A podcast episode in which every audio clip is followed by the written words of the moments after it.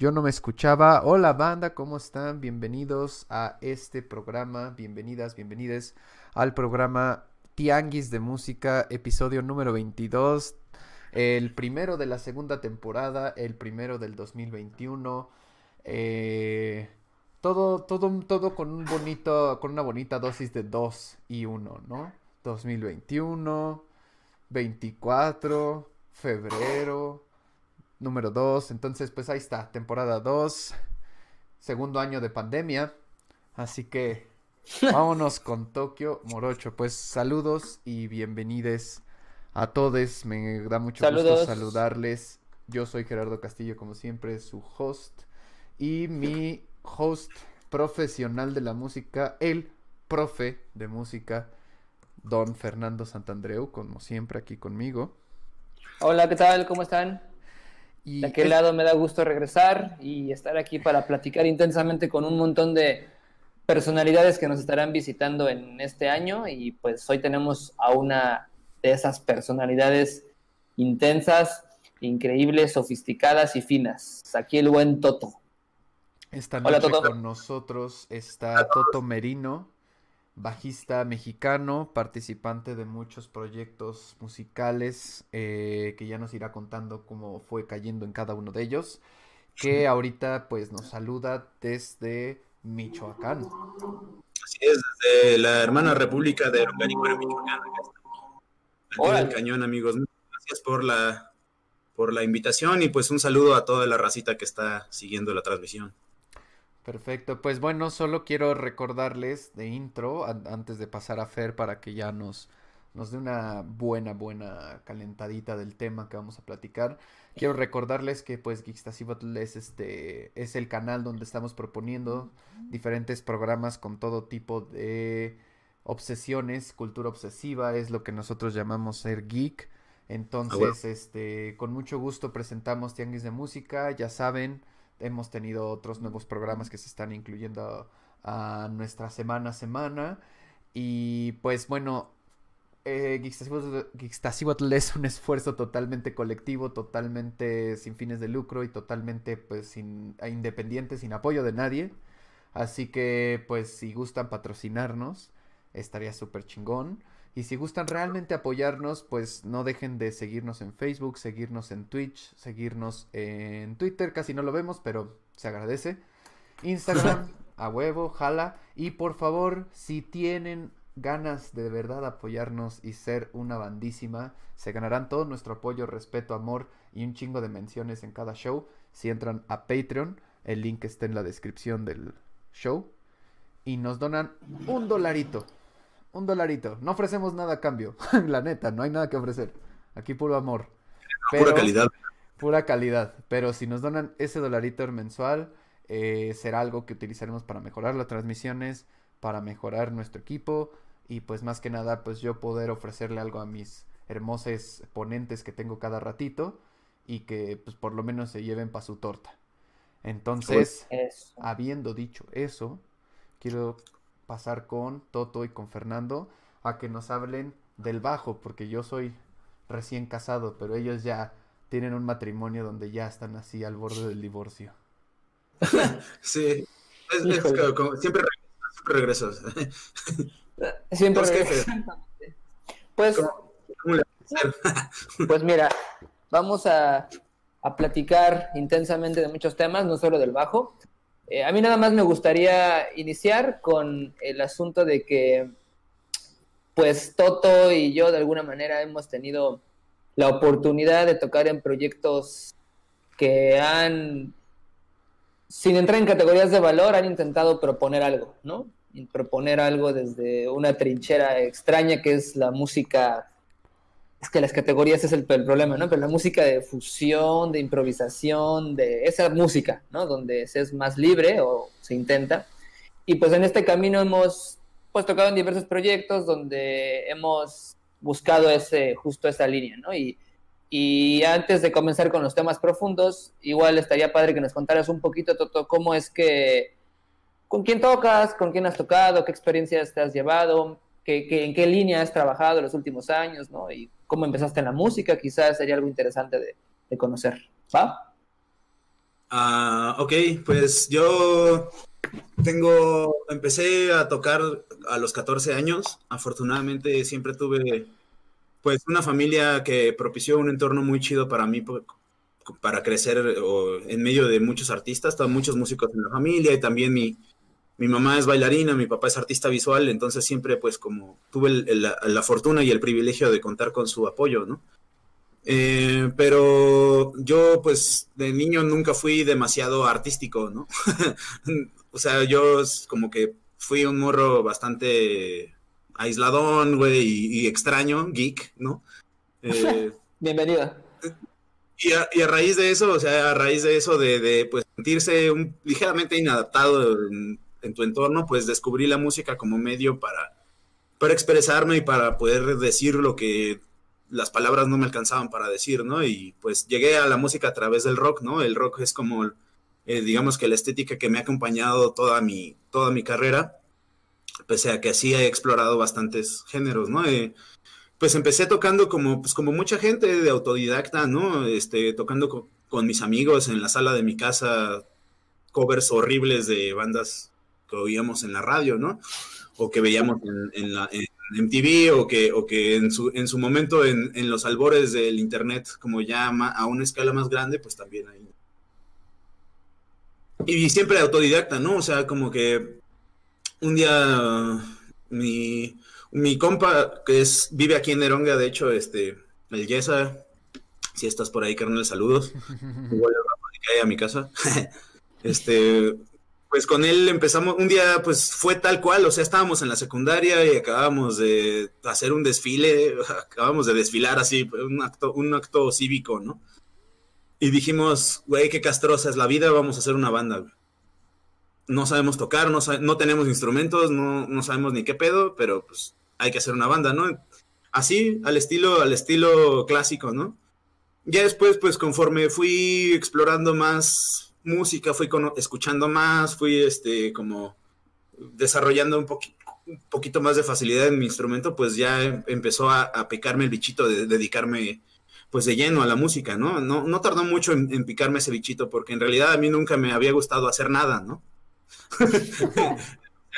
para pensar en hacer, quiero hacer esto para el resto de mi vida. hasta, hasta ese momento nunca se me había ocurrido. créeme que ese bichito puede quedarse hasta los 28 años, ¿eh?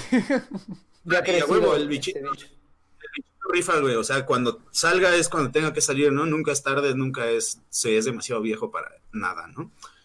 Em, y pues así empecé a tocar, empecé a, afortunadamente pues siempre estuve expuesta a mucha música y siempre tuve yo mismo una, eh, visión pues no tan prejuiciosa de la música, ¿no? O sea, nunca me interesó tanto como jerarquizar entre buena música y mala música. Tal vez cuando era un adolescente, porque uno de adolescente pues quieres sentir que perteneces a algo y quieres como expresarlo y, sueles caer en ciertos juicios, pero en general nunca me molestó como escuchar muchos tipos de música y, e intentar entenderlos e intentar tocarlos, ¿no? Eh, ya después, pues seguí tocando con esa banda, tocamos bastante tiempo. Acá en Neronga se llamaba 1259 la banda. Que lo que hacíamos era básicamente llamear en dos acordes por horas y horas y horas. o sea, también eso, ¿no? O sea, mi acercamiento a la música fue a través del, rock, pero a través de la improvisación. O sea, nunca fuimos con mi. Sí sacábamos covers de roles que oíamos en MTV, pero invariablemente siempre se transformaban en jams así larguísimos y, y, este, súper experimentales, ¿no? O sea, fue cuando nunca, nos, nunca me dio miedo el ruido, ¿no? Nunca me dio miedo hacer música que, que inquietara a la gente, ¿no? O que provocara como, como el valle inquietante, ¿no? De hecho, hasta creo que hasta me gusta, ¿no? Creo que esta es la, el tipo de música que intento hacer. No la música que te hace sonreír, sino la que te hace hacer esta cara. ¿no?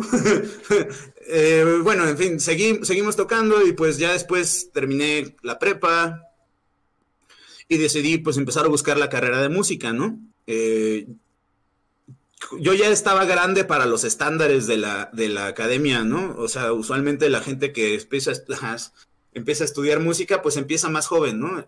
Pero yo tenía como pues, pura experiencia así de ras de piso, ¿no? Pura experiencia de, de, rock and roll, ¿no? De tocar y pues un cierto oído y un cierto, una cierta apreciación, ¿no?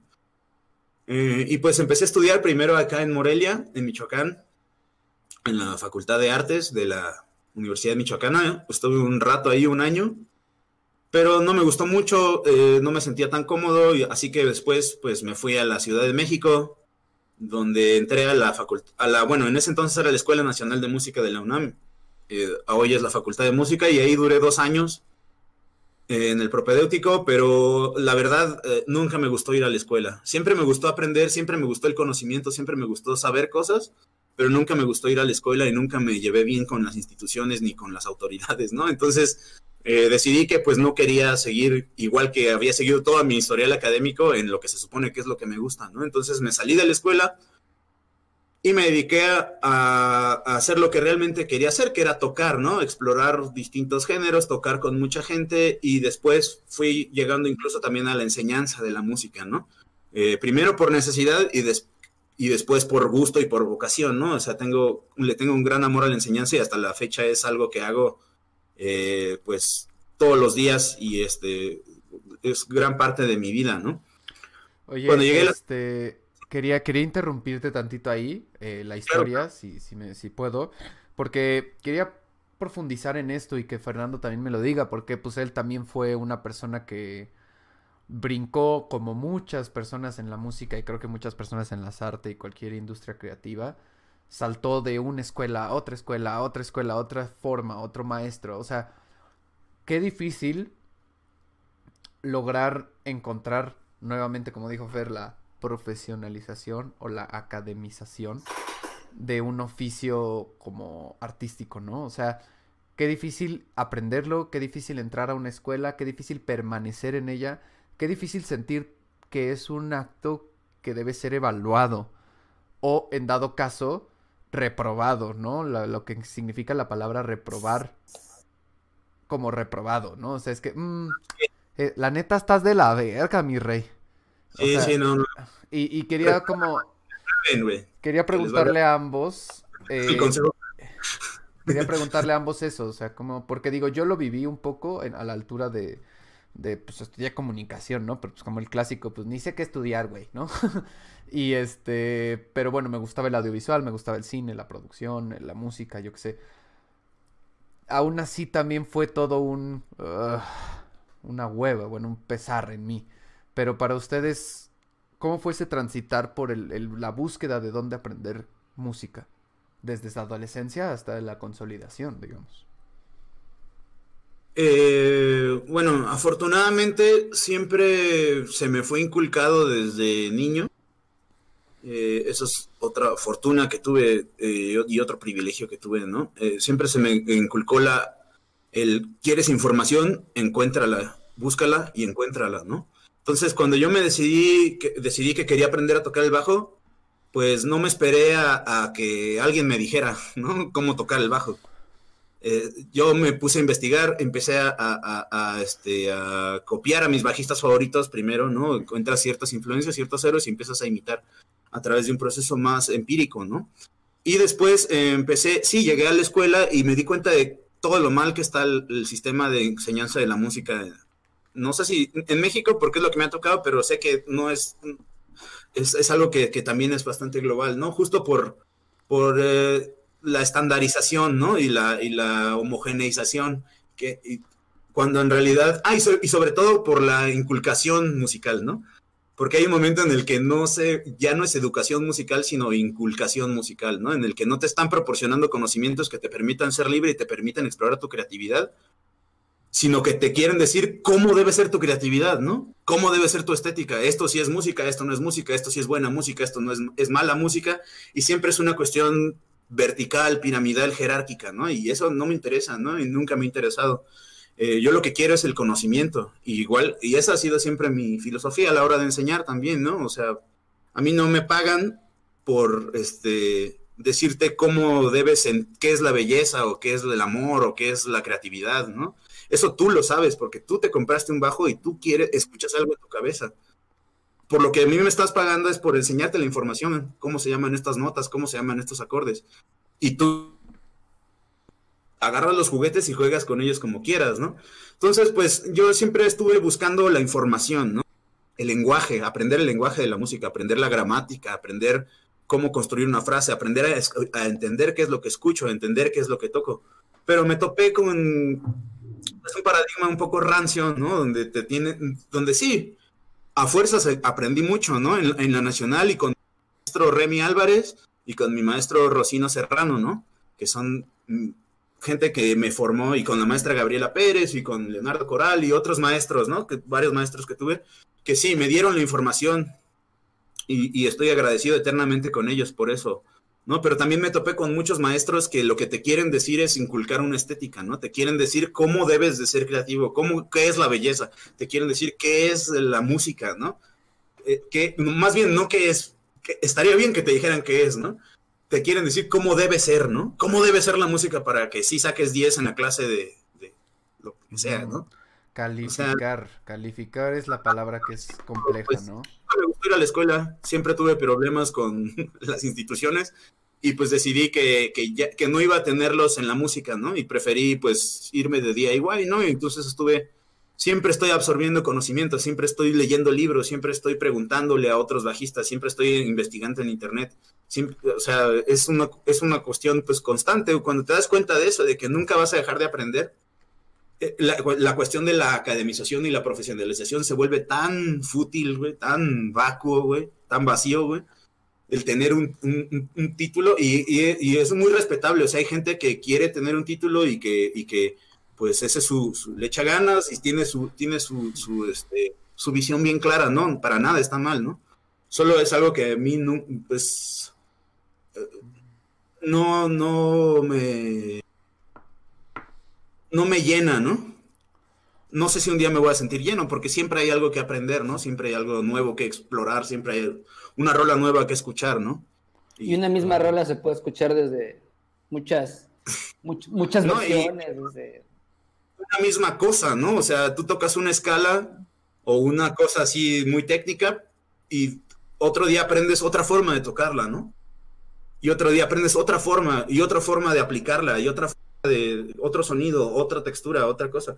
Entonces, pues, más bien la profesionalización yo creo que es algo en lo que no hay que pensar. O sea, no hay que pensar, yo, yo quiero ser un amateur toda mi vida, ¿no? Quiero tener mentalidad de amateur. Nunca quiero decir, no, yo ya soy un pro, ¿eh? yo ya me la sé, yo ya, este, eso ya, ya, ¿no? O sea, siempre estar como, mantenerme lo más ignorante posible, ¿no? Y estar dispuesto a, cuestionarme y a, aprender pues, de, toda la música que escucho y todos los músicos con los que trabajo, ¿no? Claro. Por ejemplo, digo, ya para, eh, igual, igual y pasar a la, a la rolita, pero también me gustaría escuchar de, de Fer, que pues de alguna manera estudió música, terminó una carrera de música, se, tituló, se está titulando una carrera de música, pero curiosamente no es la más común escuela, ni el enfoque más común. Y sin duda es uno que, digo, no porque yo lo crea, yo pienso que cualquier persona que termine una carrera merece el respeto de todo el mundo. Absolutamente. Eh, y más bien creo que, este, pero creo que es algo que justo los académicos eh, señores eh, se, se, se, se, opondrían quizás ese enfoque. No sé tú qué piensas, mi Fer. Sí, bueno, yo, yo creo que yo comparto la idea de Toto. Yo no creo que la escuela sirva. O sea, la escuela no es la construcción del conocimiento. La escuela no valida nada más que un papel. La escuela no te da las, eh, las herramientas propias que tú vas a construir para hacer música, ¿no? La estandarización sí te la da la escuela y la estandarización no es arte. Justo ahí hay una contradicción, ¿no? Eh, por ejemplo, algo de lo que mencionaba Toto, ¿no? De, que todo se estandariza y, y, la profesionalización.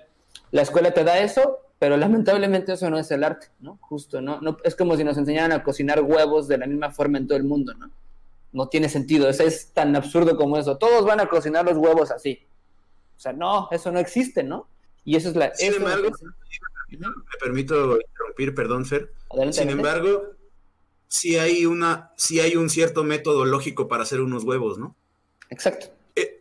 Y e, eso es lo que uno habría que enseñar, ¿no? O sea, así se rompe el huevo, así se cocina, así se pone, y de esta forma puedes tener un huevo comestible, ¿no? lo malo es empezar a decir, no, es que esa, esa forma de huevo es correcta, güey. Este, yo, no me, Pues, yo nunca me comería asqueroso, ¿no? o eso ni siquiera es un huevo, ¿no? O sea, Eso no es un se oye, así de pendejo se oye, güey. Güey, pinche huevo a la mexicana, ¿qué, güey? ¿Qué es eso, O sea, güey? ¿Qué es eso, güey? uno debería de aprender es cómo hacer lo que... Bueno, en la música yo tengo una idea de que uno solo estudia música, estudia, no toca, por tres motivos. Siempre creo que lo básico de la educación musical es que debe ser simple, pragmática y sustractiva. güey. O sea, mientras más concreto puedas llegar a una definición más concreta, más simple y en poco tiempo y en poco espacio, eh, pues, es como más, más este, eficiente, ¿no? La, el Menos es más. Siempre, ¿no? Menos es más. Exacto, exacto. Entonces, s- s- si bajamos del mar de las posibilidades a tres cosas, ¿no? Estudio música para escuchar lo que, para poder tocar lo que oigo en mi cabeza. Yo oigo algo en mi cabeza y quiero estudiar para saber cómo se toca. Estudio para saber cómo tocar lo que oí en otro lugar. O sea, escuché una rola de una banda que me gustó, o escuché alguna cosa, o escuché, y quiero estudiar para saber qué es lo que estoy oyendo y cómo tocarlo. Y tercero es para tocar lo que alguien más me pide que toque, ¿no? Llego a una banda y me dicen, oye, vamos a tocar este, este, una, un funk o uno así en sol mayor y vas a tocar tal y tal. Tengo que, voy, quiero estudiar para entender esa- esos parámetros y poder seguirlos y poder tocar, ¿no? Entonces, si todo lo bajas a esas tres cosas, eh, es mucho más fácil enfocar el, el- tanto la enseñanza como el aprendizaje, ¿no? Claro. sin dejar entrar en terrenos metafísicos, sin entrar en terrenos espirituales, que eso es algo que cada quien decide, ¿no? Eh, Sino entrando directo a, a resolver las, pro- las situaciones en las que nos vamos a ver envueltos como músicos, toques lo que toques, el instrumento que sea y el género que sea, ¿no? Me gusta esa triada que propones.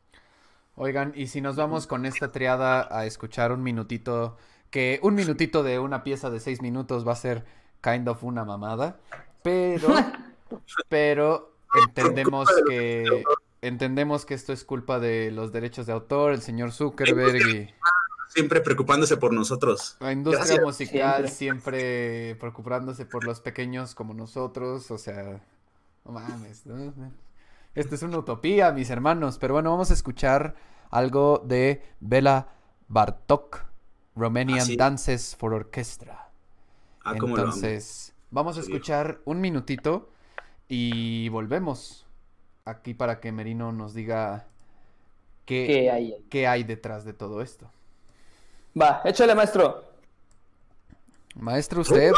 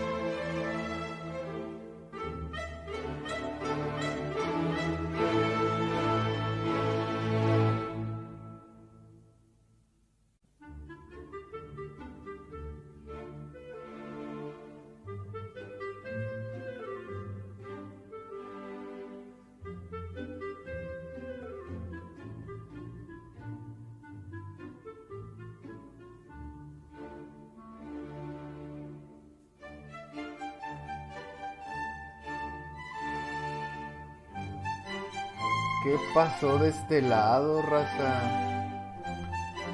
Oigan, Aquí pues, andamos. este... como ah. dije, que, que, que, que pues muy, muy poquito, ¿no? Muy poquito lo que podemos mostrar de esto, pero... Este, espero, espero les haya llegado el mensaje. Entonces, pues, eh, Toto, no sé si quieras mencionar algo particular de Bela Bartok y, su pieza. Eh, pues, cuando Fer me dijo, oye, tienes que escoger seis rolas para ponerlas en el programa, este, yo, o sea, más, más que hacer un top ten de mis rolas favoritas, decidí, pues, hacer rol, justo rolas sobre las que se pueda hablar, ¿no? Sobre que se pueda conversar sobre ellas y que propicien como la, el cotorreo, ¿no? La charla. Y pues Bela Bartok es mi compositor favorito probablemente de, todo el universo. Es un tipo que admiro mucho desde que lo conocí, así desde muy joven. Eh, me identifico mucho con su forma de ver la, música, su forma de ver la composición y su, estética bastante, ¿no? Eh, me gusta mucho todo el trabajo que hizo de recolección de, las, de la música popular de, de su de toda Europa del Este, ¿no? O sea, ese, ese cabrón, o sea, cargó un pinche fonógrafo, güey. hoy nosotros, los etnomusicólogos de hoy, cargan una grabadora Zoom, ¿no? Y Bela Bartok cargó un fonógrafo con un chingo de cilindros de cera llenos de cárpatos y a, los montes Urales y a todas esas madres de, a ver, a ver, señito, cánteme la canción que le cantaba a su abuela cuando, lo, cuando la arrollaba y ahí a grabarlo y luego a transcribirlo, ¿no? Y recopiló muchísima este, música, ¿no? Y también él innovó, hizo sus propias teorías, hizo sus propios aportes a la armonía y a la, y a la estructura, ¿no? Con, usaba, tenía como una cierta obsesión con la proporción áurea, ¿no? Este, él utilizaba mucho la proporción áurea en, su, en, su, en la construcción de sus, de sus melodías y en la construcción de sus estructuras. Y también como que amplió la tonalidad en contraste con, con lo que otra gente estaba haciendo en su momento a principios del siglo XX, ¿no? O sea, Bela Bartok no abandonó la tonalidad por completo o la negó como Schoenberg o como los dodecafónicos y toda esta gente, los serialistas, ¿no? Sino que la amplió, ¿no? Este, decidió mantener esta, esta narrativa, porque yo creo que la tonalidad, eso es lo bonito de la armonía tonal, es que tiene, o la armonía modal también, es que tienen una narrativa implícita, tienen un color. Y, y, en lo personal, tal vez algunos académicos van a enojar conmigo, pero en lo personal el, el dodecafonismo y el serialismo tiende a ser un poquito seco y cerebral, ¿no?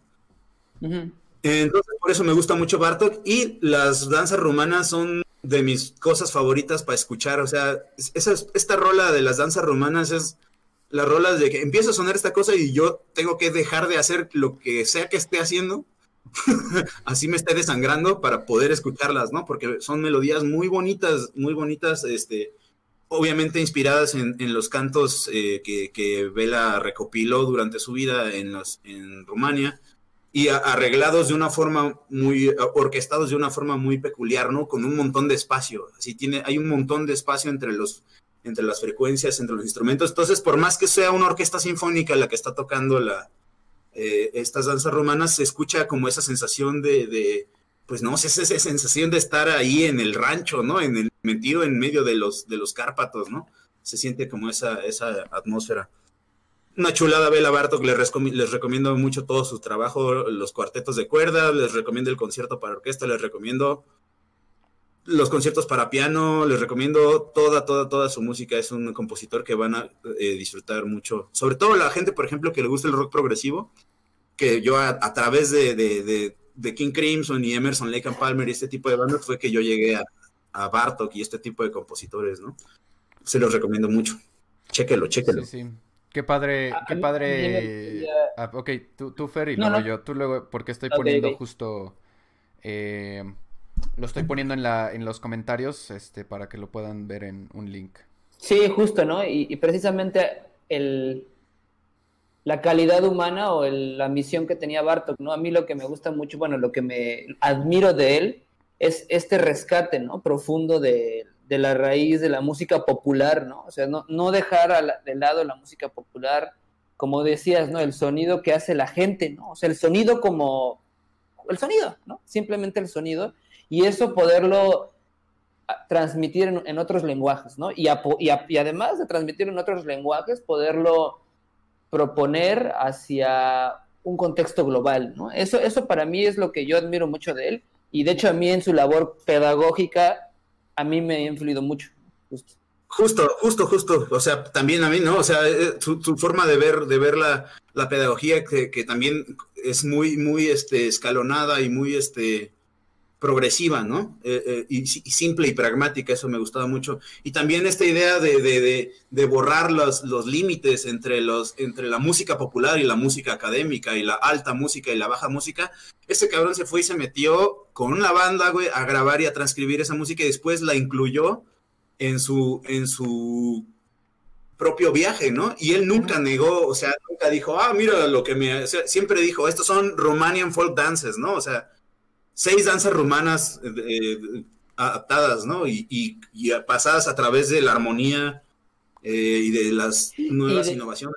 Perdón, Toto, y de una propuesta armónica, además, ¿no? O sea, además, ¿no? No solo, no solo adaptadas a un lenguaje tonal y, y convencional o que se está, sino con una propuesta, además, ¿no? Todo esto de la sí, una teórica y, los polos, ¿no? Todo esto que, es súper chido todo lo que hace, está súper chido ese cuate.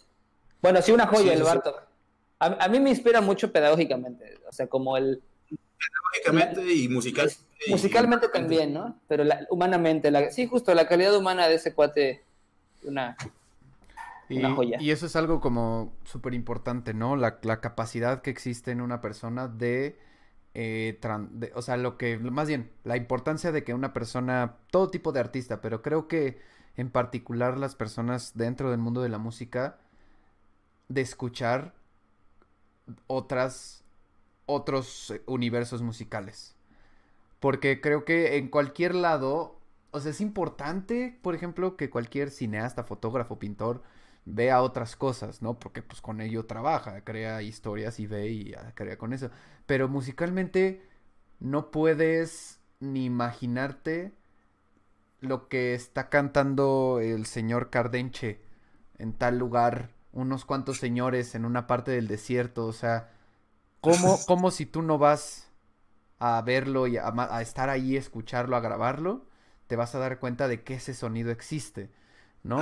Eh, y, y aunque se grabe y lo veas en internet, pensando en el hoy en día, me parece que la, hay alguna cosa ahí de, escuchar, ver y, y, cómo dices, órale, ¿cómo está interpretando? ¿Qué instrumento está utilizando? ¿Qué es esto, no? Como todo el aspecto fenomenológico de la música. De hecho, puede ser que eso, eso es lo que realmente me interesa, ¿no? O sea, pon tú que la composición y la, y la pedagogía, todo son cosas como que a las que me dedico como hobbies, por decirles de alguna forma. Lo que realmente me, me, atrapó de la música y lo que realmente me mantiene buscando y me mantiene vivo, la neta, es ese aspecto fenomenológico, ¿no? El, significado que puede tener la música, ¿no? Para distintas personas y cómo puede manifestarse ese significado. O sea, a mí el, gusto musical me lo paso por los huevos, ¿no? Claro. Y lo que me importa es la curiosidad, ¿no? Es, es, experimentar esa sensación, ¿no? Experimentar ese discurso y tratar de, empatizar y decir, oye, pero ¿qué, por qué, no? O sea, y a veces llegas a algo y a veces no, y a veces simplemente no resuenas con cierto tipo de música porque no resuenas con ese contexto, con esa fenomenología, pero es muy fascinante y es muy chingón esa experiencia de, de experimentar el, el el fenómeno de la música, ¿no? La música en sí, ¿no? Sin, sin ópticas, sin lentes, ¿no? O sea, tratar de llegar a ese punto de conciencia donde justo ves la música en sí sin lentes. ¿no? los lentes. Me gusta mucho imaginarme, me gusta mucho imaginarme el primer momento, o sea, el momento de invención de la música, güey. Y me gusta pensar en eso cuando estoy tocando y pensar en eso cuando estoy haciendo música. O sea, un pinche chango, güey, agarró unos palos, güey, o unas piedras o unas cosas y se puso a hacer así algo y otro chango, güey, empezó a cantar, a hacer, ¡ah! y otro chango empezó a bailar, güey, y de repente se armó una fiestota y de repente algo se movió en, el, en la psique de esa banda, ¿no? Que cambió el resto de la historia del devenir de, de este planeta, ¿no? Para siempre. Es una cosa que me gusta mucho pensar cuando, cuando la música se vuelve una carga, ¿no? Porque no siempre es como una... O sea, justo, ¿no? Ahí la, la todo el, el, contexto occidental se reduce a dos mil años, así chiquito, dos mil años, cuando hay instrumentos, registros de 35 mil, 40 mil años atrás, ¿no? O sea, ¿a poco antes ellos hablaban de cómo debe ser la música, ¿no? O sea, y, ese viaje que mencionas de pensar en, o sea, justo ese viaje, ¿no? El otro día platicaba con, un tío de, eso, ¿no? De cómo, o sea, cómo los concibes un instrumento, ¿no? Eh, o por qué, ¿no? Cómo lo conviertes en sonido, cómo después lo vuelves un vehículo de expresión, eh, por qué tiene tantos años de existir, ¿no? O sea, sí es un viaje que, que si tratas de llegar al principio, que obviamente no lo vamos a llegar solo a imaginar, imaginar, imaginar, justo rebasas cualquier postura estética que te puedan decir qué es la música, ¿no? Que pueda decir, decirte cómo debes definir la música. Eso, eso está eh, bien chido. Es, una, es un esfuerzo que es, ultra reciente, ¿no? Me parece, o sea, es un esfuerzo súper reciente el de, el de, de manera muy, eh, ¿cómo le llamaríamos? Eh, ilustrada de la época de la ilustración, de, la academización y la enciclopedización de todo, decir, vamos a definir todo, todo, güey, vamos a ponerle puntos y ies y todo, todo va a tener de acá para acá, ¿no? Y, siento que muchas veces, por lo que me han platicado, porque yo no lo he tenido ese enfoque, que las academias artísticas siempre llegan a decirte, pues mires de acá para acá. Y es como, ah, ok, ¿y acá? No. Oye, ¿y allá? No, es como ultravioleta e infrarrojo, ¿no? No, no veas, no puedes ver esa mierda, güey, no lo veas. Así, neta, necesitas ver el espectro que, te, que, que tienes que ver. Y otra cosa que quería mencionar con respecto a esa cosa, eh, ese asunto rápido, que era como, pues claro, güey, ¿no? Como volvemos a lo que te preguntaba, por lo cual corté toda tu plática de tu evolución musical y llegamos hasta acá, que era este reprobar, la idea de reprobar, la idea de calificar. Como siempre que la gente dice, es que yo bailo bien pinche feo, es que yo canto culero. Y es como, ¿cómo vas a, cómo vas a poder no hacer? ¿O cómo podrías, cómo alguien podría decirle a alguien que hace feo algo que es tan básico e intrínseco como del ser humano? Es como decir que es que yo abrazo, yo, yo doy abrazos bien feos, güey. Mis abrazos están feos. No, Jerry. No, o sea, siento que es como, güey, es una actividad básica del ser humano cantar y moverse, bailar, pues. Y, y, y estructuras académicas o sociales nos han enseñado, ah, ese pinche güey es un tronco, o ese pinche, este, esa cacatúa ya cállenla, cuando es como, güey, es expresión básica del ser humano. Oye, Jerry, y ahorita que dices eso de reprobar, justo todos deberíamos de reprobar un chingo de veces las cosas, ¿no? O sea, reprobar es volver a probar, volver a hacer algo, ¿no? Eso sería lo más chido, ¿no? O sea, volver a hacer lo mismo un chingo de veces, un chingo, un chingo, un chingo, para tener otras experiencias, ¿no? O sea, de lo mismo. Por eso, a, reprobar todos. Sí, eh, nada más bueno, quería agregar, la sistematización y la academización, el conocimiento académico no está mal en sí mismo. O sea, no está mal definir algo, no está mal decir esto es esto, esto es esto porque esto otro. O sea, es un, es parte del proceso cognitivo de la banda. Eso también es intrínseco. Eso fue lo que, aparte de los pulgares opuestos, eso fue lo que nos diferenció de los otros animales y lo que nos hace unos mierdas también, ¿no? Poder decir, ok, tener un pensamiento simbólico y un pensamiento lógico cognitivo de decir, ok, esto y esto hacen esto por esto, ¿no? Eso no es un proceso que está mal. Lo malo es cuando eh, eh, se convierte en una cuestión de autoridad, cuando se convierte en una cuestión, una dinámica de poder, ¿no? Claro, eh, claro. Ahí está lo peligrosísimo que esto que estás haciendo no es música y por, lo, y por lo tanto no pasaste mi clase y no vas a ser un músico de verdad, ¿no? Eh, eso es pura bullshit, ¿no? O sea, puras mamadas, son puras mamadas, ¿no? O sea, sí, o sea, esto es esto, un do mayor es, son estas notas y se tocan así aquí y en China, en Beethoven o en una cumbia, ¿no?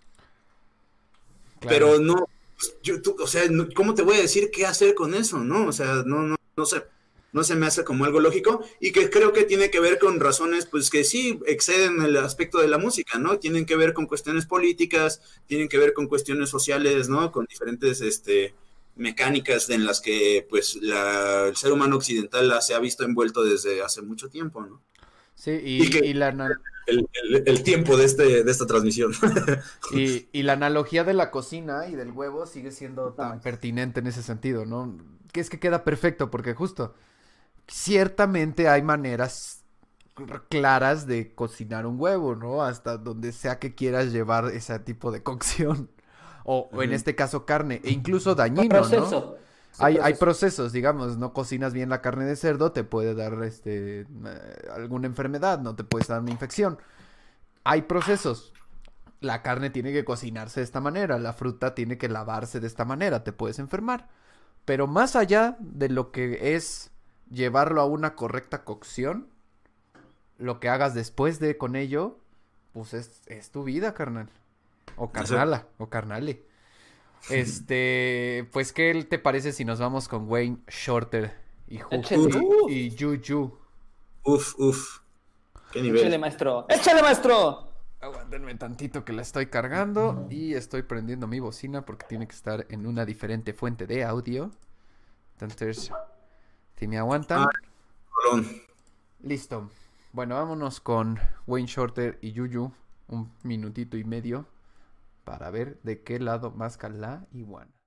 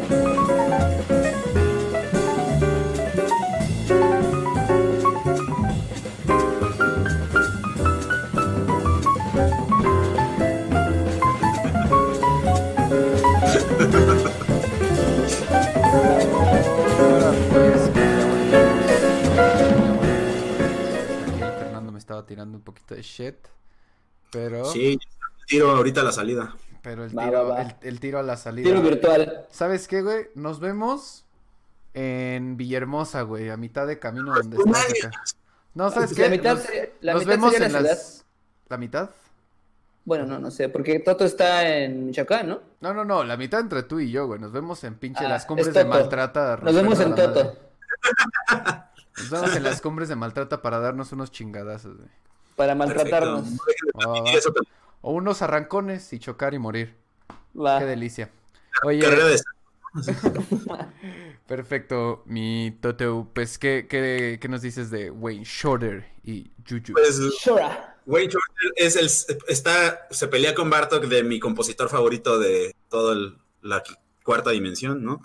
O sea, este, sin duda mi compositor de jazz favorito, y Yuyu, no sé, o sea, esta, esa rola pues mi tema, o sea, como una melodía con unos acordes, creo que no disfruto otra melodía sobre otros acordes más que Yuyu, ¿no? Tiene tan, un nivel tan cabrón de drama, de nostalgia, de sentimientos que chocan, güey, de, una armonía que no es funciona, de una armonía, eh, de una, pues, no sé, una narrativa de, misterio, ¿no? Y como que siempre me ha gustado mucho esa vibra en la música. En general me, me, late la música que te inquieta y que te, y que te hace cuestionar y que te hace entrar en el misterio, ¿no? Casi no me, no es que no me guste, pero casi no busco tanto la música que te confirma cosas.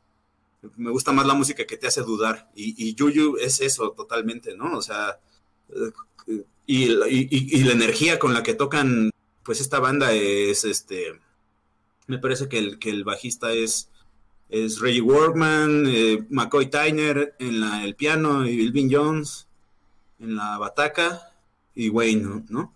Y ese álbum en general, Yuyu de Wayne Shorter, es de los mejores álbumes de hard bop que hay.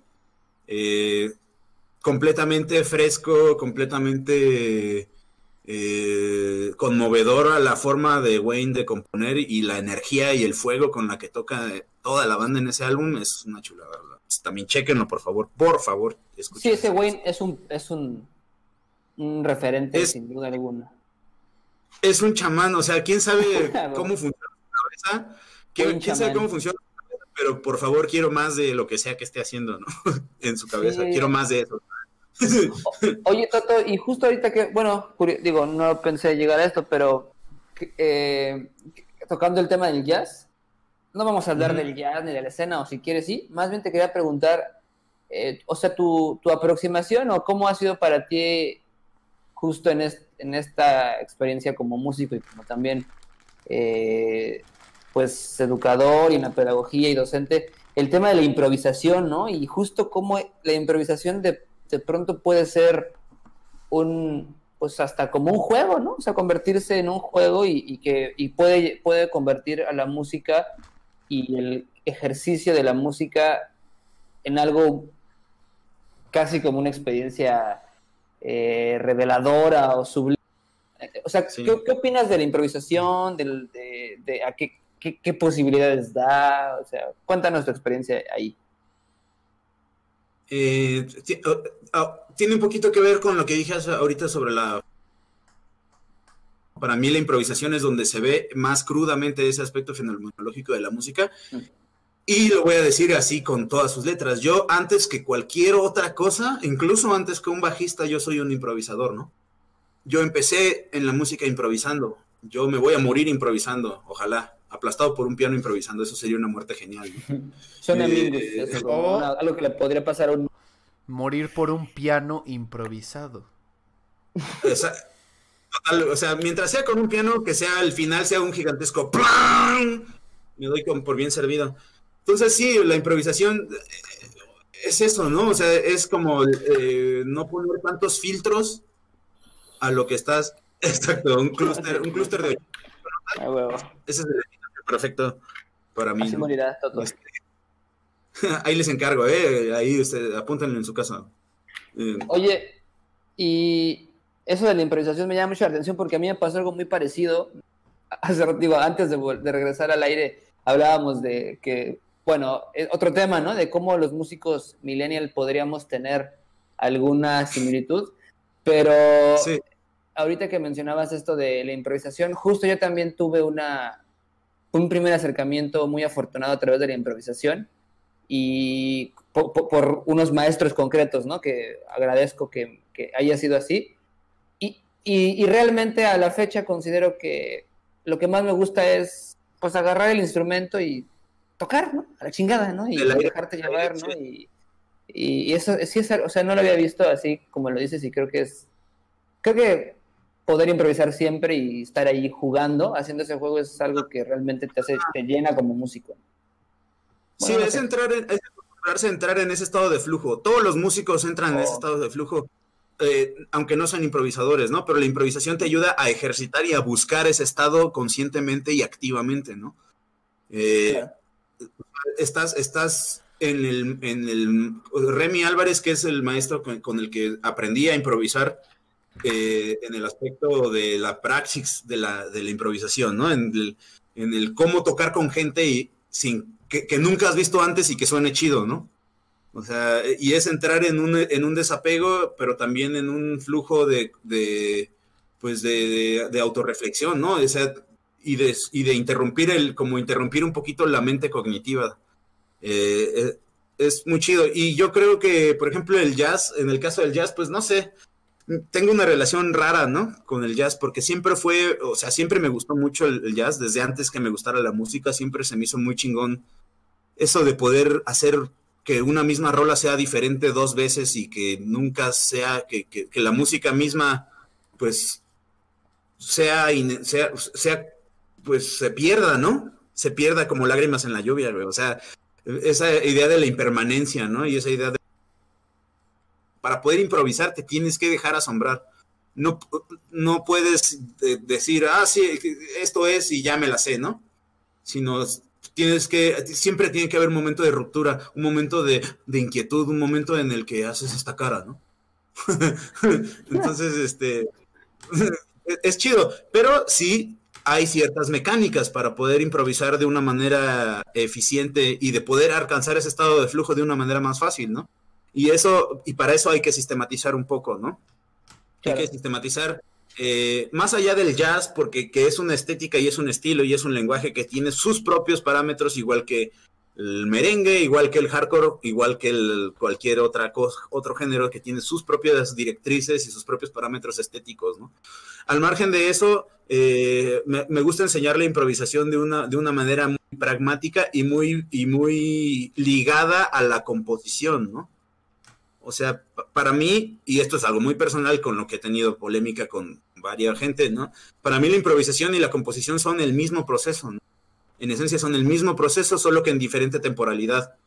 O sea, en ambos estás buscando dar un, dar un mensaje, dar, generar una narrativa, generar un, ánimo, decir, tener un discurso, tener una sintaxis, ¿no?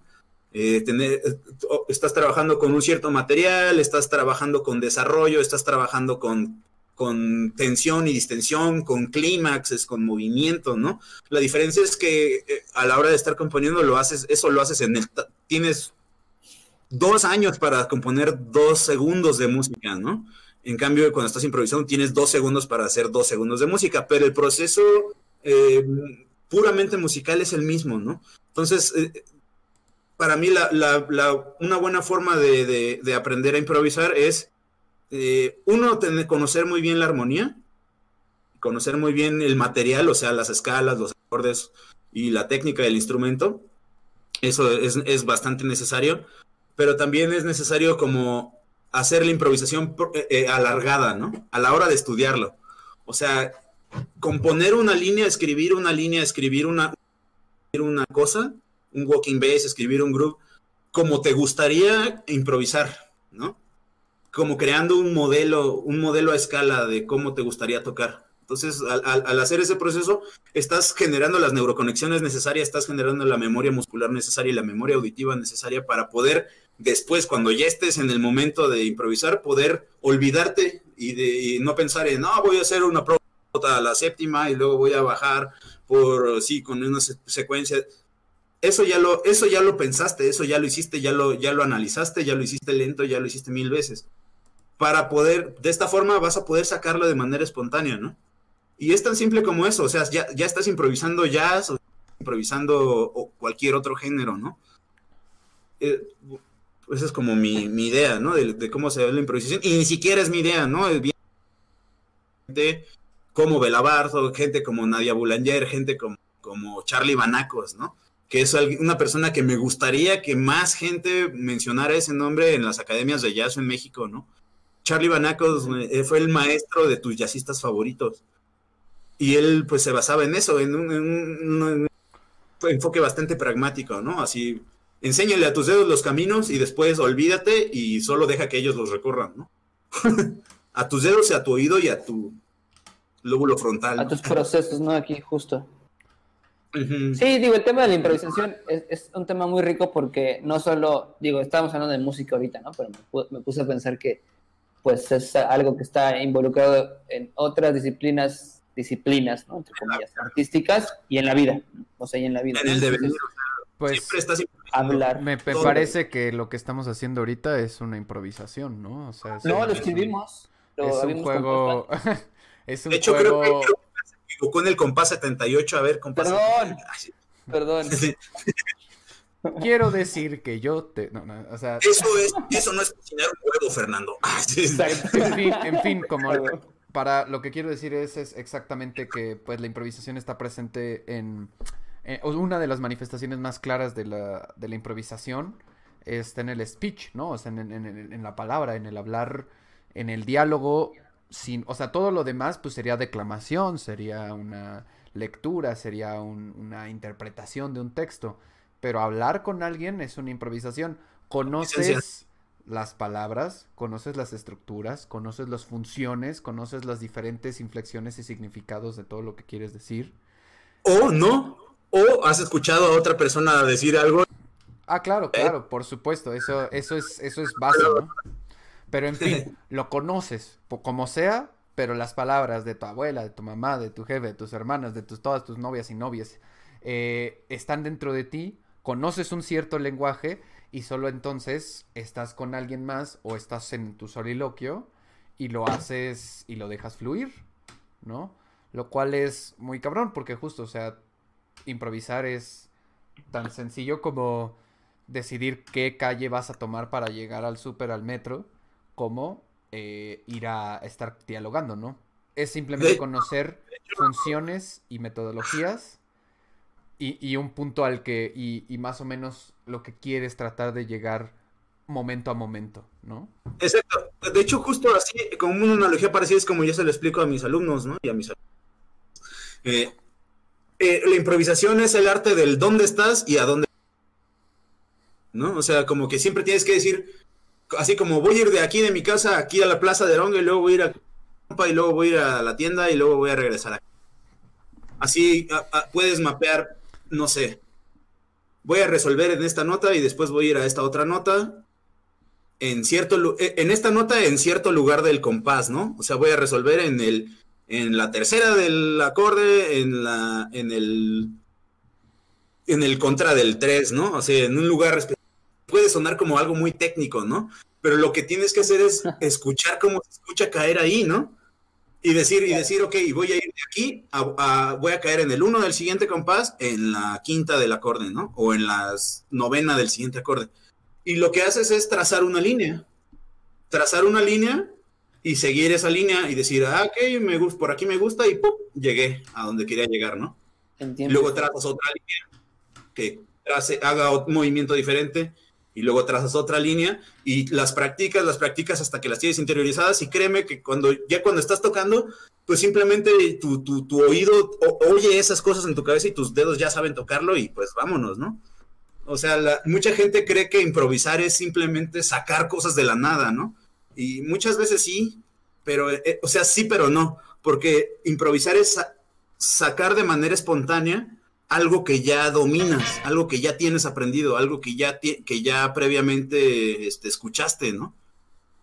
O sea, por eso, por eso tiene mucho que ver, es como composición espontánea, ¿no? Porque es algo que ya está ahí adentro, solamente lo sacas. Y el ejercicio de la, de la improvisación, como la enseñanza de la improvisación, tiene que ver con hacer esa conexión, ¿no? Generar esos caminos, aprenderte esos caminos. No es cuestión de esta escala va sobre este acorde y esta escala va sobre este otro acorde y esta escala va sobre este otro acorde, porque eso es teoría y está bien saber la teoría, es, necesario, pero no, eso no es improvisar, ¿no? Improvisar es pensar en términos de líneas, en términos de, contornos, en términos de narrativa, ¿no? En términos de, desarrollo de, temas, ¿no? De material, no tanto de qué escala va sobre qué acorde, ¿no? Eh, sí, sí, sí, ese es un proceso que se puede hacer anterior o posterior, ¿no? O sea, digamos que es lo, bonito de la improvisación y creo que lo que yo amo de la música y en específico la música en vivo es su capacidad de ser etérea y ser inagarrable. Esa palabra no existe. O sea, tal cual es, es lo que es, es una inmaterialidad que está ahí frente a ti, en la que el previ, el posterior y el anterior a eso no existen, no importan. Existe el instante en el que estás ahí frente a la persona. Si está improvisando o está yendo por una línea súper marcadísima, jamás te vas a enterar. Digo, le puedes preguntar, pero en el momento en que la estás sintiendo y escuchando, para ti el universo se, se, concentra en un presente total, ¿no? Eh, y eso me parece hermoso. Eh, ¿Les parece si digo, probablemente nos va a dar chance de echarnos un par de rolitas más? Quizás tendremos que dejar alguna fuera, tendremos que hacer una tómbola, una selección particular. Pero te late que sigamos con Lark's Tongues in Aspic.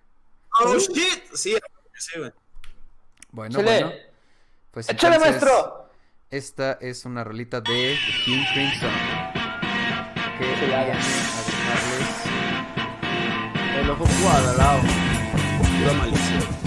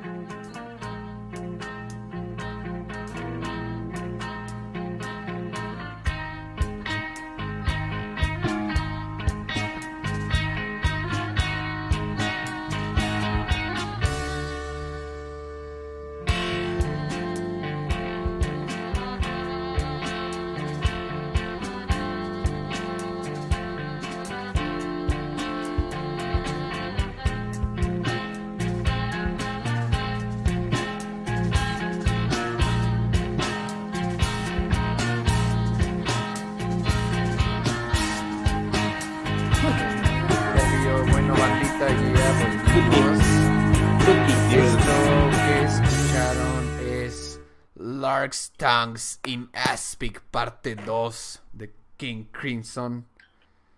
Absoluta, locura, güey. Absoluta pinche lluvia de meteoritos, güey. chula, chula de rola. Esa rola, o sea, cuando yo, mi papá me acuerdo que, que, que, que, mi papá me puso ese, ese disco, no sé si fue ese disco, pero esa rola, ¿no?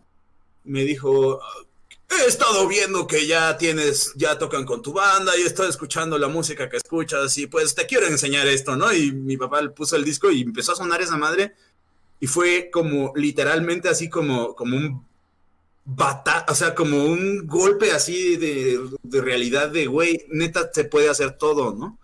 Eh, eh, o sea, todo mi concepto de lo que puede ser el rock, lo que puede ser la música en general, Nunca había oído esas disonancias en una canción rockera, ¿no? Si se le puede llamar así. Nunca había escuchado esos compases, esa forma de tocar, ese contrapunto, ese, ese nivel de, de, de, como de visceralidad, así nunca lo había escuchado y para mí fue algo como muy revelador y fue algo que me hizo pensar, yo quiero generar eso, ¿no? Tal vez no sea la vibra más bonita y más positiva, pero es la vibra, siempre me gustó esa vibra visceral y, y misteriosa, ¿no? Y inquietante. Chido, güey. Sí, no, pues, o sea, yo, yo he sabido de muchas personas eh, que Crimson llegó a cambiarles la vida. Y yo me declaro un ignorante. Porque la verdad es que he escuchado bits and pieces, pero nunca me he concentrado. Entonces, ahora que tengo esta referencia de esta rola y este todo este live, este, pues voy a voy a aplicarme a hacer la tarea, pues. Sí, te lo recomiendo. O sea, eh, tienen, eh, eh, tienen muchísima música muy distinta, muchísima música muy variada, y, pero siempre un, un sentimiento de, de, progresión, ¿no? Ahora sí que, por llamarlo, sí. o sea, siempre avanzar, ¿no? Como de avanzar. De avanzar y de probar otras cosas, ¿no? Y de nunca asumir que son tal o cual cosa, ¿no? El Incluso en su, Incluso, incluso en su alineación actual, que, ya es más grupo versátil, justo ya es como una banda de tributo a Crimson, en donde están revisitando todo su catálogo y haciendo nuevos arreglos agarrando todo su catálogo y meneándolo y haciéndolo. Incluso eso es algo muy diferente. O sea, es una forma muy crimsoniana y muy suya de hacer una retrospectiva, ¿no? De su material. Podrían sacar las rolas como banda de covers, ¿no? Pero ellos están retrabajándolas, reestructurándolas. Sí, como que de alguna manera, perdón, Toto, eso que, que dices está bien chido porque es también darle su lugar a la música, ¿no? O sea, como que también la música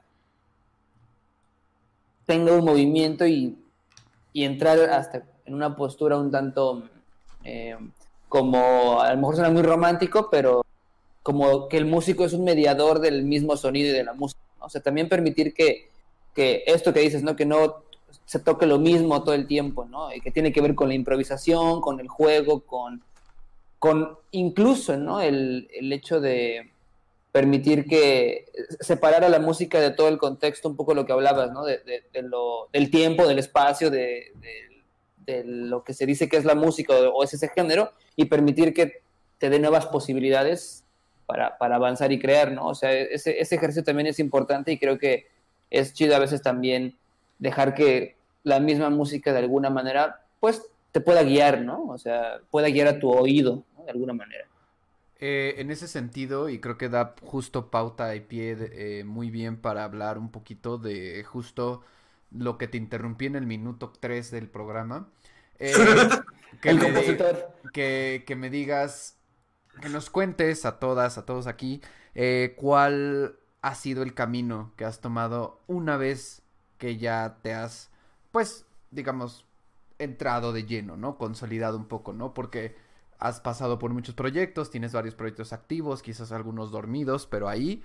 Entonces, este, ahorita que estamos hablando de Crimson y este, la música, la evolución, la progresión, ¿cuál ha sido tu progresión?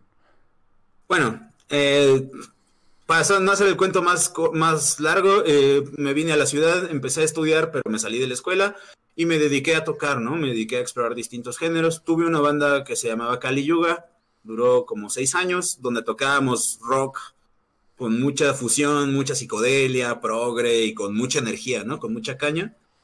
Eh, de, después de que Kali Yuga se disolvió, eh, de ahí salió un poco la banda que tengo actualmente, que se llama Incal, que es un power trio, igual así, un poco rockero, progresivo. Este, chequenlo, Incal con K, Incal, ahí búsquenlo en su, en su buscador.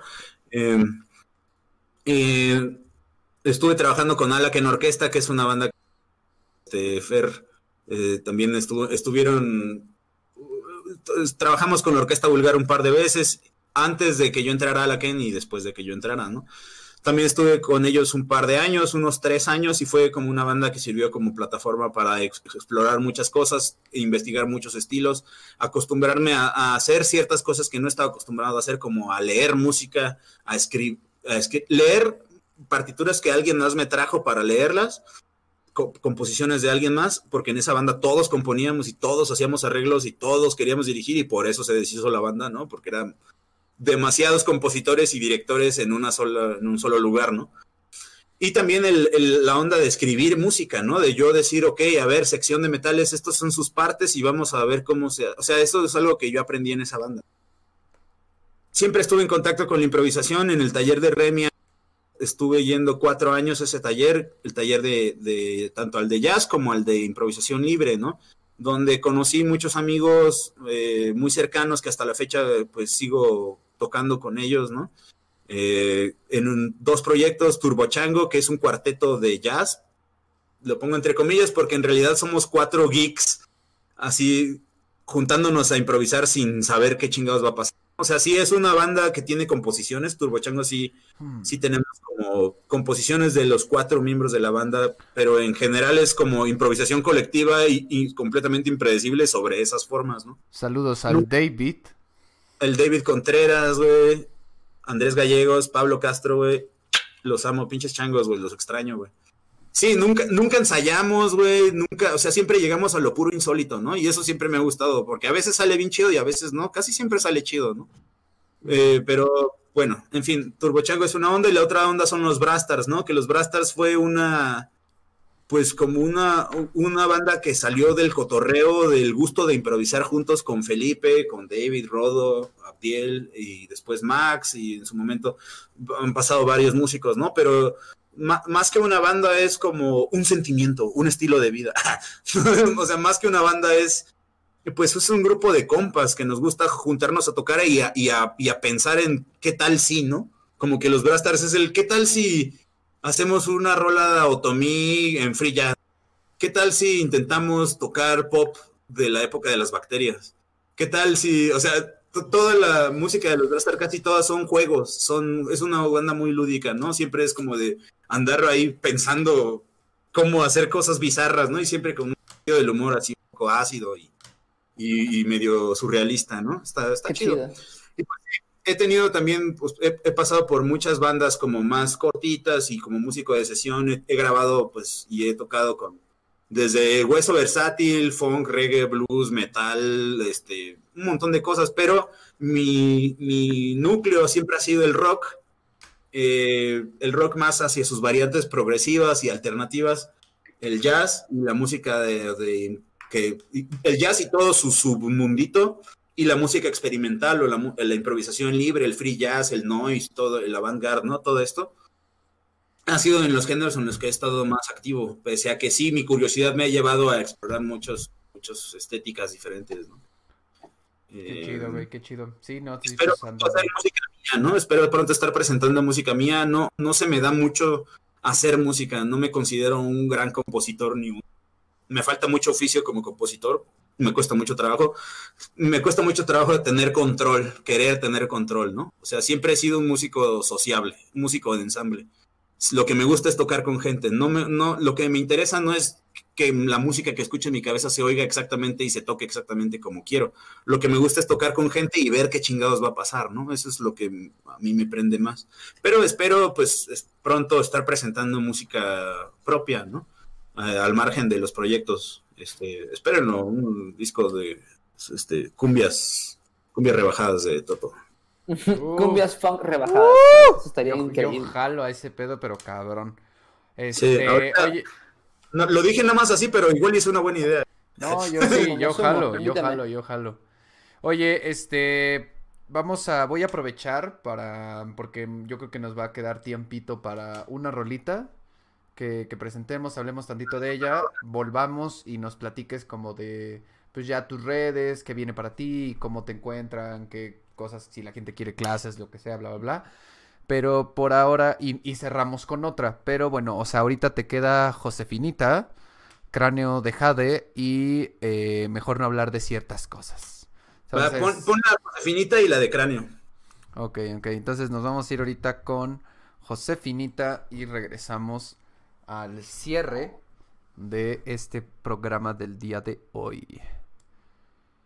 Vámonos con esto que dice. Así. ¿Qué cosa va a sufrir esa mia Josefina per no termos farastia? Recuerden con cocos paganas, querida mi alma, triste es mi corazón.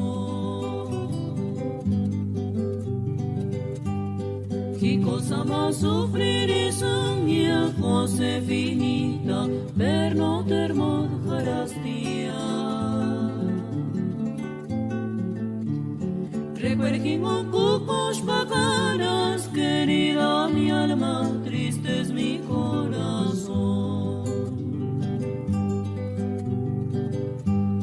Sufrir ya no es posible, ay Dios eterno quisiera mejor morir. Porque en este mundo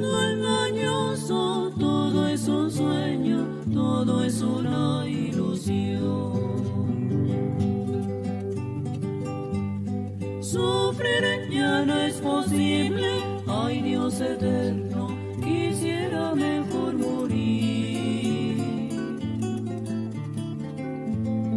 porque en este mundo engañoso todo es un sueño, todo es una ilusión. ¿Qué cosa más sufrir y fosse finita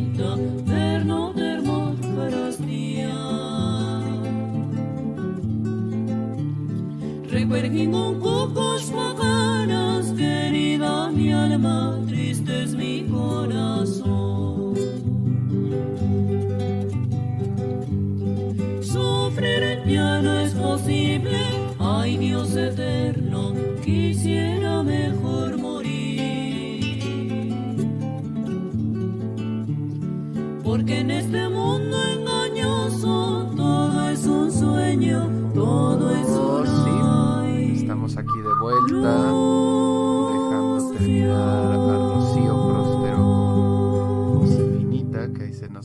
Despidiendo.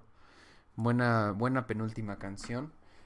Pues bueno, Toto, llegamos aquí al cierrecito del programa. Los últimos. Oh, pues los apenas últimos- iba a empezar lo chido, carnal.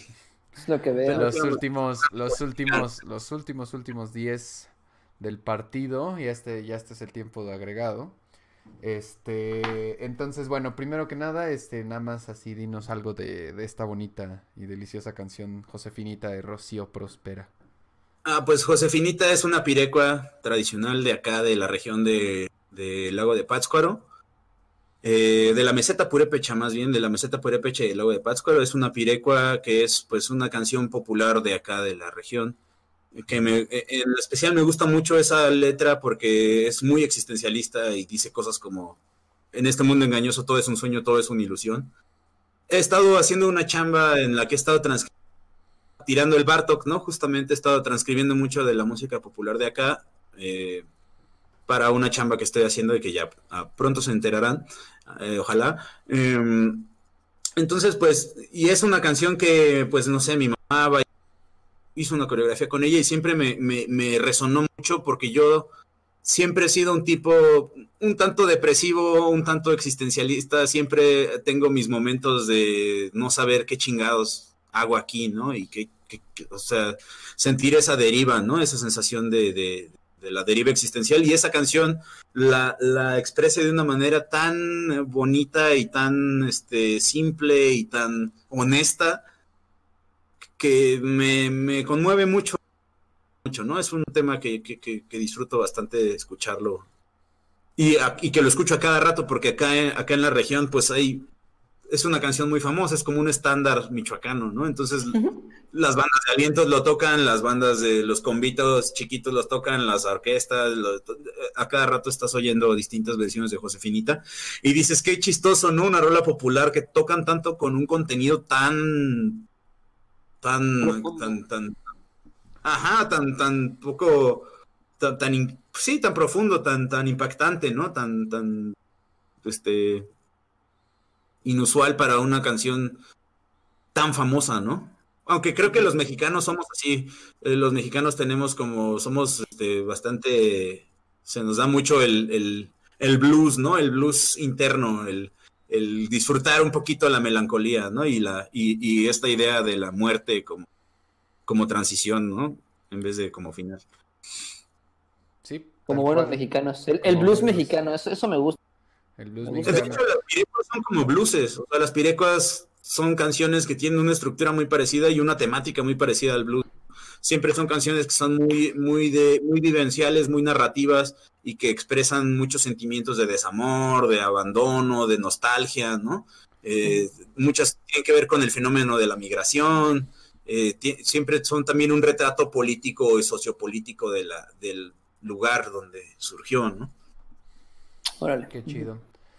Pues bueno, compañeros, eh, me gustaría que nos den un mensaje eh, de cierre. En el caso de, en el caso de Toto, este mensaje este, incluya tus redes, incluya dónde te encontramos, quien quiera clases, quien quiera cosas, quien quiera vincularse contigo, cómo va a estar. Pero pues eh, empecemos por el profesor, jefe de jefe, Fernando Santandreu. Eh, ¿qué, qué lecciones te llevas de este buen tianguis? Episodio número 22. Bueno, me creo que está chido seguir platicando de música con personas. Es, la música es algo que afortunadamente nunca se va a agotar y qué chido que estamos aquí y que vamos a poder seguir participando de esto, ¿no? De lo que es la música, compartir, platicar, hacer música y compartir a más personas hacer música y compartir con más personas hacer música. Es algo ilimitado y eso me sigue poniendo muy feliz de poder también encontrarnos así, ¿no? Porque, digo, ya nos conocíamos de alguna manera, Toto y yo, o sea, y otros, otras personas que han estado aquí, pero qué bueno que ahora la pandemia nos ha permitido reunirnos de esta manera y poder platicar de una manera pues más íntima, profunda y que más personas nos escuchen, ¿no? Entonces, yo me quedaría con eso, iniciando esta temporada nueva de Tianguis de, de música, que hay que justo poder reencontrarnos con otras personas, ¿no? Y en este caso de la música, pues específico de la música, platicar con otras personas sobre música, aunque no seamos músicos, ¿no? O sea, justo platicar de la música, ¿no? ¿Qué te hace sentir la música? ¿Por qué escuchas música? ¿Cuándo fue la primera vez que escuchaste música? ¿O cuál es la rola más significativa que crees en este momento que es para ti? O sea, repensar y repensar y platicar sobre música. Creo que es algo importante. Al final, también la música ahorita creo que es una manera de sobrellevar o de no sobrellevar, una manera de atravesar de una manera más óptima la pandemia. Entonces, eh, pues ahí está la música, ¿no? Siempre al resguardo de todos nosotros y, pues qué chido que le cae este Toto. Tenemos cosas pendientes que platicar, creo que hay mucho material del cual hablar y seguir construyendo e invitar a más personas, que seguro tú conoces a muchos que podrían platicar cosas muy interesantes y a muchas, ¿no? Para que pues sumemos y, se siga construyendo esta reflexión, diálogo y, temas que no siempre se discuten, ¿no? que no te puedes dar el lujo, el lujo o el tiempo de hablar en, otro tipo de medios, en otro tipo de entrevistas. Entonces yo me quedo con esto y les invito a que sigan asistiendo a este tianguis cada dos semanas ahora será, cada dos semanas. Y pues qué bueno que le caíste, Toto, que no sea la última. A huevo, carnal. Muchas gracias por la invitación y qué, qué, qué ambientazo, la neta, ya me quedé picado, yo me podría quedar aquí cinco horas. ya se me acabó mi vaso de agua, ¿no? Este, em, pues yo, pues mi mensaje es prueben y reprueben las veces que sea necesario que les valga madres, ¿no? O sea, que nadie les diga qué se puede hacer y que no. Ustedes averigüen si pueden o no, ¿no? Eso es este, la, lo que yo les podría decir. Eh, mis redes, bueno, yo estoy en Facebook y en Instagram como Toto Merino, así como estoy. Escríbanme, no me gustan mucho los intermediarios, prefiero tener una relación lo más directa posible con la gente con la que interactúo. Eh, Toto Merino en Facebook y en Instagram. Eh, pues, Incal, por ejemplo, mi banda Incal es Incal I-N-K-A-L. Incal Music, tanto en Facebook como en Instagram, esténse al pendiente porque estamos, vamos a sacar un disco nuevo este año y va a estar bien chido. Eh, Turbochango, pues Turbochango, puedes poner Turbochango en cualquier buscador de Google o de, y te va a salir, lo primero que te va a salir somos nosotros, ¿no? Y los Brastars somos Brastars MX, me parece Brastars. Los Brastars MX en Facebook y también en, en, Bandcamp, ¿no? Estamos ahí, este, pueden comprar nuestra música. Toda mi música está gratis en la internet, ¿no? O sea, la música no cuesta un centavo, porque yo no creo que el no tener dinero tenga que para no escuchar música, ¿no?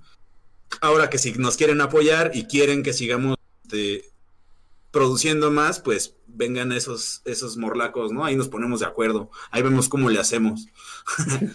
Chido, banda, muchas gracias por la invitación y pues un saludo a toda la raza que está viendo, cuídense mucho, quédense en casa, cuiden a sus seres queridos y pues ahí andamos al pie del cañón, bandita. Si quieren clases de bajo, de música, de teoría, de composición, etcétera, aquí estoy a sus órdenes. Perfecto, mi hermano. Perfecto, qué chingón, qué chingón, que agradezco mucho tu presencia, qué buen primer programa para empezar el año, empezar la temporada. Eh, les recuerdo a las personas que estén o lo vean después o antes, eh, Geeks Battle es una iniciativa independiente y si les gusta lo que escuchan, si les gusta este programa, eh, no dejen de darse una vuelta por Patreon. Este, ahí lo tenemos, yo lo tengo ya libre publicado. Tenemos un tier nada más, un dolarito, 20, 21 varitos al mes que nos pueden regalar si, si les sobran, si los tienen por ahí votados. Suscriban la tarjeta de su abuela, suscriban la tarjeta de su abuelo, de su jefita, de su tía, quien no se dé cuenta, la de la de la, la oficina, o sea, alguien que diga, ¿y esos 20? Pues una coca, mi carnal. En serio, una coca. Banda, no mames. Dos tacos de... Eh, bueno, muchos tacos de canasta, eso sí, no, no es cierto, como cuatro tacos de canasta que nos pueden regalar.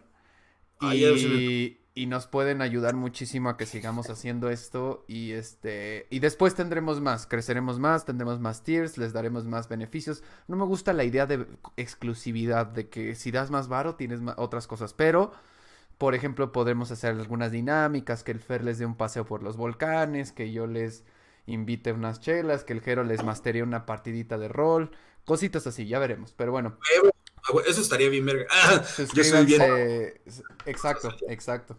Suscríbanse al Twitch, suscríbanse a Facebook, eh, dennos like y entren al Patreon, compártanlo y de verdad es muy fácil con PayPal. Entonces, apóyennos. Y con esto nos vamos a despedir entonces con Cráneo de Jade. La parada está ahora completamente establecida. Usted saque sus conclusiones. Ustedes saquen sus conclusiones. Nos vemos en 15 días, banda. Muchas gracias por estar aquí. Eh, los poquitos que quedan, pero los un chingo que estuvieron. Gracias a todos. Sean felices. Comentarios, vatos locos forever. ya no dije comentarios, pero nos encantan sus comentarios. Renata, Melissa, Juan Pablo, Roger, Cardiela, todos ustedes importan un chingo.